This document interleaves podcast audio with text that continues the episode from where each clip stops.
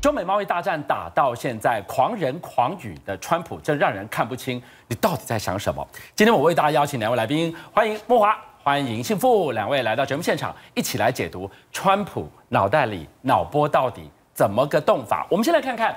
川普到底讲什么？为什么我们听不懂？先来看看，短短一天哦，他先说，我现在不会采取减税的措施，我们不需要，因为我们的经济已经很强盛了。有没有搞错啊？二十四小时之前才说考虑要减税，二十四小时，川普打川普了，有没有？到底哪一才是真的川普呢？好，他说因为经济已经很强盛了，OK，美国很好啊，好棒棒，好棒棒。为什么另外一方面他拼命压着鲍尔打压他，一定得降息不可？一次四码难追啊，一 percent 呢，四码降下去，鲍尔会就范吗？来看看，在 Jackson Hole 的会议登场之前，你看川普多急，他说鲍尔是唯一的问题所在，像个不会推杆的高尔夫选手，你不会推杆，你上什么球场啊？好，我们看到了川普欢 K 欢斗，你真不知道他在想什么，谁知道啊？上帝之道，我们给大家来看到，为什么说上帝之道呢？今天这一幕王王牌天神 I Got the Power 主演的当然就是川普。现在看看他的狂人狂语，他说我是天选之人，他说我是上帝，我是上天派来对付中国的，而且他说这不是我的贸易战，这是一场早就应该发生的贸易战，总该有人必须这么做吧，只是现在落在我手上。川普其实你要去解读他最近的这些言论，跟他的这些到底哪一个是真川普？或许从信仰会知道。这是我怎么讲？上帝知道川普在想什么。我们来看一下川普的基督教信仰。他说过：“我跟上帝有很好的关系，而且从来没有犯下什么重罪。”他说：“个人的软弱或失败是不可取的。所谓的信仰是成为一个胜利者，他必胜的决心非常之坚强。他要当 winner，不要当 loser。所以最后呢？”这个总编辑给他一个结论，他是融合了新思想运动，再加上基督教自由主义，他绝非传统的信仰者。好了，川普今天狂人狂语走到这个地方，Jackson Hole 大概明天要登场了。那么我请木华带我们来看看，全世界等着看鲍尔会不会谈到关于降息的问题，然后鲍尔会不会就范？对，这个川普到底是什么人呢？从他的信仰可以看出来，你知道他其实。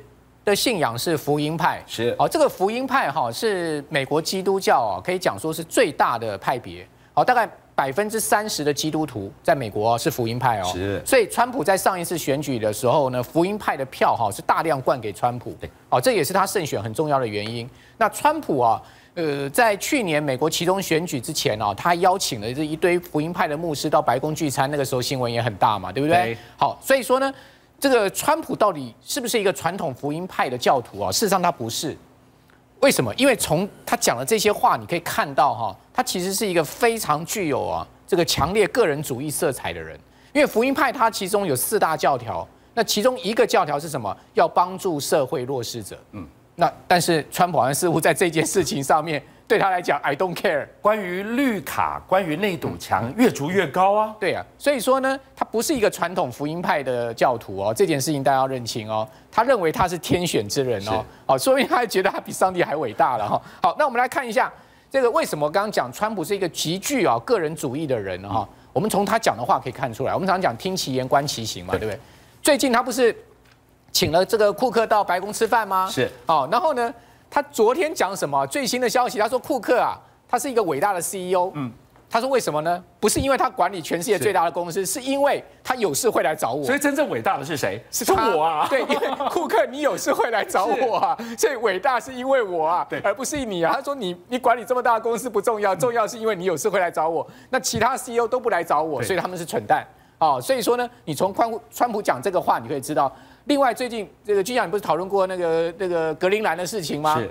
哎，川普要到丹麦去访问之前，丢出了一个想买格陵兰岛这个消息，对不对？对这样子一个风向球。是。结果当然丹麦举国震惊啊！哦，我说 你你好任性啊！对啊，丹麦的首相在这个今年六月才选上的女首相。对。啊，不是讲说川普你荒谬吗？嗯。就你知道川普怎么回应呢？川普批评这个丹麦女首相说啊。你就算拒绝我，也该温柔点。我告诉你，这个应该是脑筋跟人家不一样。我可以跟你讲，这应该是啊，今年最经典的一句啊，这个国际语言了哈。你就算要拒绝我，你也要温柔一点嘛。好，所以说呢，你看他这两这两句台词，不是都以个人为主义的一个很明显的色彩吗？哈，那接下来我们来看这个丹麦举国震惊啊！哦，这个丹麦女首相接受媒体访问的时候呢，讲说川普居然拒绝了国事访问，因为呢。你说我荒谬，好，我任性了，我不去了。你说有这种事吗？那个是丹麦女皇玛格丽特二世邀请川麦川普去的国事访问、啊。你知道那个川普不是川普，这个丹麦举国那个警察工会啊，他们非常扼腕，他们说我们为了这个 rehearsal 了多少遍？对啊，你川普要来耶，所以何等大，所以你看到大批的记者。来访问首相说你怎么办？川普不来了，对，所以他只能讲说我很震惊，而且我很遗憾，我们还是希望他来，但是川普老哥不去了哈。好，那我该跟各位讲一件事情，有到别人家做客就要娶别人家女儿这件事情，什么意思？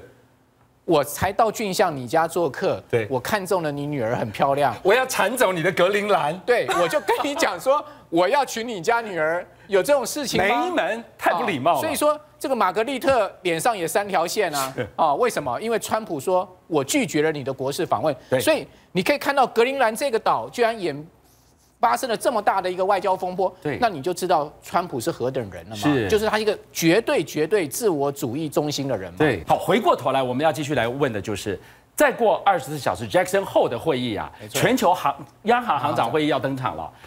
那鲍尔，鲍尔他对于。川普要求四码降到位，他会就范吗？这肯定绝对不可能的，因为如果一次降四码的话。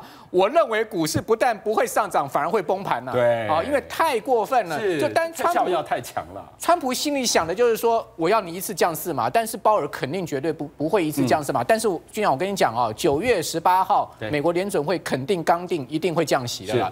因为美国联准会现在已经是啊被华尔街跟白宫双绑架了，就是架着走了。而且你这个主席被人家说的这么不堪，不会挥杆的高尔夫球选手。对啊，这个既然。拿高尔夫球选手来比喻联准会主席，还说你不会啪打 哦，你不会推杆，有这种事情吗？说你没球感，对，哦，他用这样子来形容鲍尔哈，其实已经不是第一次了哦，所以呢，他不断的在羞辱鲍尔。那当然，鲍尔万箭穿心，但压力很大。对，所以我们就要看他在杰克森后裔后这个会议这个开幕词上面怎么样放大决了哈。是。好，那呃，川普事实上哈，为什么这两天变来变去？刚刚你一开始不是讲吗？对啊，说要双降税。降什么资本利得税，又要降薪资税，隔一天哦，马上呢就上演川剧哦，变脸，变脸。前一天讲说减税救经济，对啊，他说我不需要国会也能执行，也就是说我要降就降，我不需要你国会同意。你看哦，他要救经济代表什么？现在经济需要我救，对，那怎么隔没多久，隔二十四小时经济好的不得了了？没有错啊。然后呢，隔一天哦，就今天的最新消息哦，川普说啊。我怕被认为我是精英主义者啦，哈，所以说呢，我否认要降低资本利得税。哎，弄你别讲。他说呢，如果说把资本利得税跟通膨指数挂钩的话，是这样子我会被人家批评说我是精英主义者。对，你说有这种事吗？二十四小时总统哎、欸，对，白宫全世界最伟大的领导人可以这样出尔反尔吗？好，那我告诉大家秘密在哪里？秘密在哪里？好，因为股票市场稳住了，我们可以看到美股，好，这个是标普前一波段跌下来。这一天跌八百点，你知道吗？就如果我们以道琼工业指数来讲，这一天跌了八百点。是，你知道道琼这一天跌八百点，哈，这个应该讲这一根黑 K 跌了八百点。当时川普心急如焚呐，你知道他做了什么动作吗？他做了什么事？他立刻立马在盘中的时候，就美股在下跌的时候呢，他打电话给美国银行、花旗银行、摩根大通银行三个美国最大银行的 CEO。问他说：“到底怎么回事？股票怎么崩成这个样子？”他打了三通电话给三巨头，然后是不是也就在这一天，他才说要救经济？没错，他才说要减税。就在这一天，他就说呢：“哎，我们要这个双降税，啊，我们可以减这个资本利得税，我们也可以减薪资税。”是，哎，结果没有想到，这个美国股市，因为他一讲说要减税呢，广真的有弹上来了。对，弹上来到这个地方，哎，川普又觉得安全啊。所以说我不急着在这边放大绝啦，所以马上把他自己的话吞回去啦。对，哦，就是这样子，所以你就知道川普啊，基本上他心中啊所想的只有两件事情，第一件事情就是美国经济很好，对，我是一个伟大总统。你所以看他推推演里面就讲说什么，美国的经济啊什么，我们都是这个历史上最好的一个光景。哦，没有人比我更伟大，我们创造了美国这么好的一个经济情况。川普上任初期啊，就是个报喜鸟，每一次呢，只要股价上去，都是他的功劳。没错啊，你有没有记得？还有讲说，哇，这个标准普尔创历史新高了，道琼创历史新高了，我上任以来美股涨了四十 percent。对，所以说呢，川普心中两件事情。我要连选连任，我需要让美国的经济持续好，我需要让股票维持在高点。对，所以说呢，这两个事情绝对不能摔下来。对，所以呢，你要知道，川普不管是对中国发动贸易战、攻击联准会，或是降税救经济，全部都是为了我刚刚讲的这两件事情。哎，所以你看到这一段时间呢，动不动你的 Twitter 骂鲍尔已经变成了他的日常了，你知道？对啊，所以我这边下标题啊，骂鲍尔是川普每天的例行公事啊。为什么？因为他一定要找一个人来骂一骂，哦，显得他戳戳戳，显得他是对的，对，哦，同时如果股票市场掉下去的话，哎，鲍尔会变成是戴罪羔羊。为什么？因为你都是你，对，因为你不听我的话，没错，你听我的话，你才是伟大的。所以库克是伟大的 CEO，对，因为你来找我谈话。所以现在投资人在期待的是 Jackson Hole 的这个会议，鲍尔他必须能够回应降息这件事，如果没有的话。是不是开始投资人心又慌了？没有，川普喊成这样了，没有错哈。三个礼拜前哈，美国股市会从这个高点跌下来哈。事实上，就是因为在联准会开完 FOMC 会议，就是公开市场操作委员会啊，这个降息的这个事情成真了之后呢，是鲍尔不是开了一个记者会吗？结果他讲说呢，这只是一个周期循环中的一个中期调整，对，他并不是讲说这是一个持续降息的行动哦，就让市场非常惊恐，跌了这么大一段，就这么降一次而已啊。对，所以说呢。俊相，我跟你讲，这两天回到盘面上面非常关键。为什么今天加权指啊，哦碰到了季线，呃碰到了月线反压，收了一根黑 K，弹不上去。主要原因回归到美股，我们来看到这个美股，刚才 S M P 五百指数，你会发现，哎，它也来到了这个所谓的月线反压的地方。有压，嗯。所以说呢，相对它来到月线反压的这个地方，如果说鲍尔不能在 Jackson Hole 会议上面呢，给大家放大决的话，哎，美股很难突破哦。会不会又重复了这一段？对，所以说有可能它会再打下来哦。是，所以说在这个地方变成是很关键。说为什么大家现在紧盯的美国联准会主席鲍尔在 Jackson Hole 央行会议上面开幕致辞，他到底要讲什么？好，全球就在期待二十四小时之内的 Jackson Hole 会议，鲍尔的发言能不能回应降息的期待？我们也盯着看。等一下我来带您看到八二三这一天，当然意义重大。除了八二三炮战纪念日之外，这三位三巨头郭董。柯批还有王金平，新桃园三结义真要见面了。郭董有参选的可能吗？洪家军还有没有新一波的行情可以期待？再来，我们要持续聚焦的就是过去将近一个月来台股的土洋大战，谁能笑到最后？我们看看，从七月二十六号到八月二十一号这一段区间呐，外资卖卖卖卖超了一千两百零八亿。可是，在同一个时间，我们看到了。八大关股券商买买买买超了一百二十三亿，像不像是当年那个假日飞刀手陈奕迅的名言？你就给他投，投给他打，后面还有八个人在防守，你写的怎样？对呀，八个人，八大关股券商。好，幸福来跟我们谈谈看啊，这将近一个月到现在还在缠斗，谁能笑到最后？那我们进一步来看哦，这个已经连续卖了将近一个月的外资，会不会认错回补？其实最近的行情真的是变化很快哈，明明到上礼拜这个道琼还有一天哦大跌这个八百点哦，真的让大家吓一跳。可是没想到哎，隔两天马上呢这个又出现了一波的一个弹升哦。到目前为止，大概这个弹升的行情还在持续的进行当中。是。那我觉得我们直接来给大家看一下，就是像我平常哦每天这个收盘之后，我都会把一些关键的数据呢。哦，把它用这个电脑的程式资料库把它带出来哈。比如说像这一张图，就是呃每一天创一百天新高跟新低的这个公司，对，然后去做一个比例。对，当然像大盘这一段时间哦，你看它往上走哦，我们改一下，改个绿色会比较好。大盘这一段时间，你看它往上走的时候有没有？对，那创新高的一直会在这个高点附近，哦，高点附近。然后呢，如果说是大盘在往下跌的这个过程有没有？其实创新高的加速一定会越来越少，它就会来到低点。那最近这个情况是，哎，它已经从低档开始弹升了哦，从低档开始弹升。那通常这个情况代表目前大盘的架构其实是比较偏多的，因为越来越多的公司它是创了一百天的新高，股价的部分。那当然，其实大家会觉得说，哎，很奇怪哦，为什么外资最近？还是呈现卖超。可是呢，其实在它在期货的部分，最近是有开始慢慢回来去做一些多。所以其实呃外资的部分来说的话，它基本上哈，对于台股来说的话，虽然没有大买，但是呢，跟上礼拜动辄可能一天卖个八十亿、一百亿比较起来的话，其实这几天哦，大概都小卖个十几亿、二十几亿而已。相对来讲，反而是什么？台股里面的内资哦，最近呢反而是非常非常的彪悍。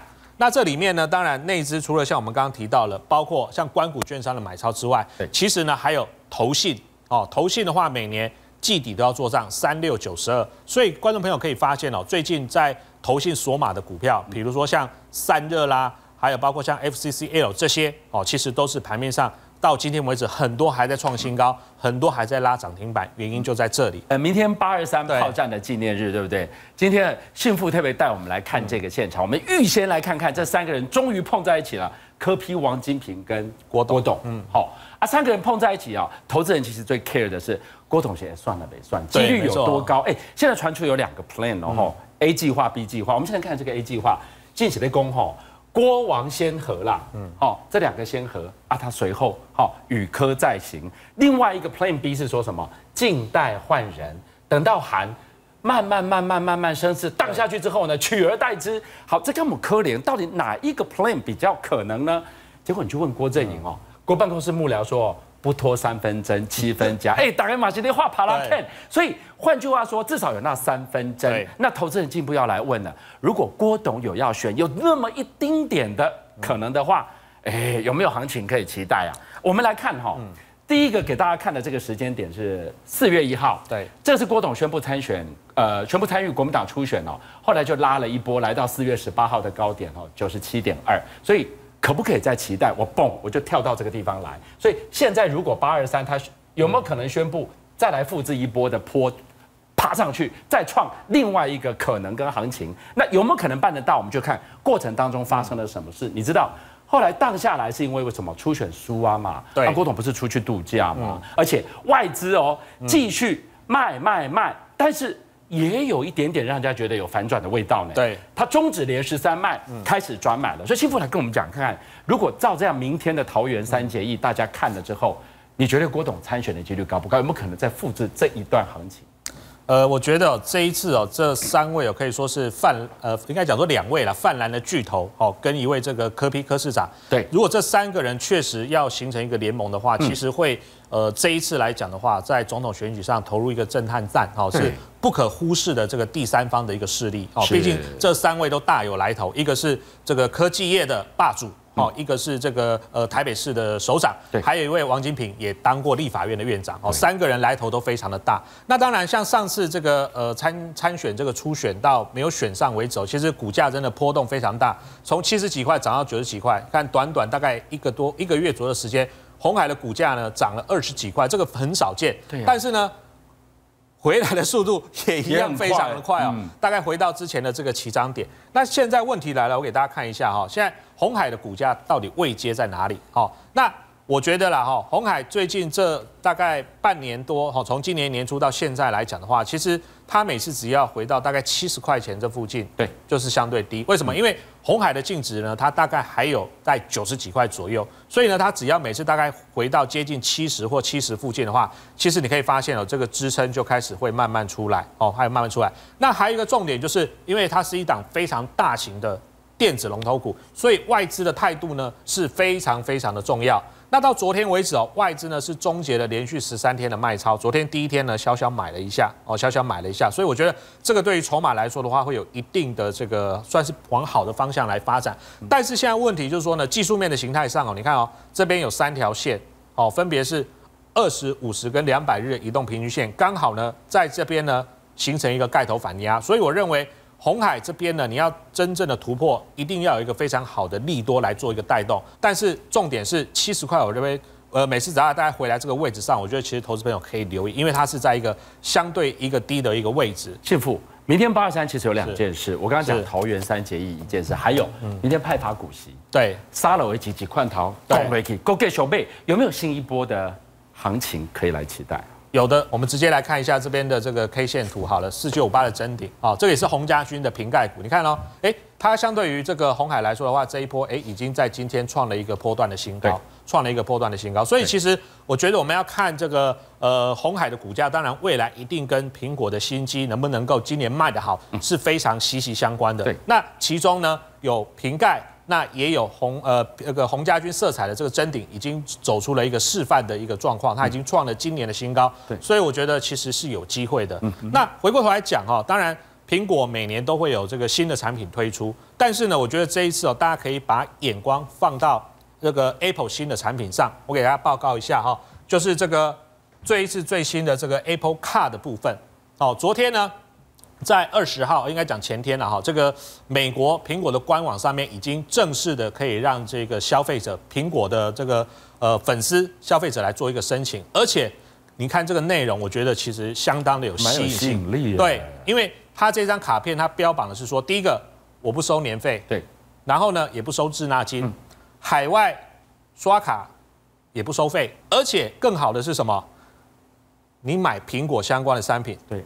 优惠是最多的，有三个 percent 的优惠哦，所以我认为这一次卡片推出来之后，对，呃，美国已经正式上线了。对，那现在呢，在台湾的部分呢，七月哦，他们就已经送件给主管机关。我想应该在不久的将来，台湾的消费者也可以开始，果粉们也可以开始去申请这一张苹果的这个 Apple Card 哦，那个这是相关的一个部分。那讲到这个哈，其实呢，我们得大家看一下哦，它有蛮蛮。蛮有趣的一个地方哦，这个是它的一个造型哦。其实呢，我们可以从影片上来看哦，我给大家一个影片，就是说，其实呢，它上面哦都会有镀一层哈亮亮的哦白白的叫珍珠镍，而且它的材质，那张卡片的材质用的是什么？钛合金啊，钛合金。像我们一般的卡片，我我这边有带一张这个旧的卡片，我们一般这种就是什么？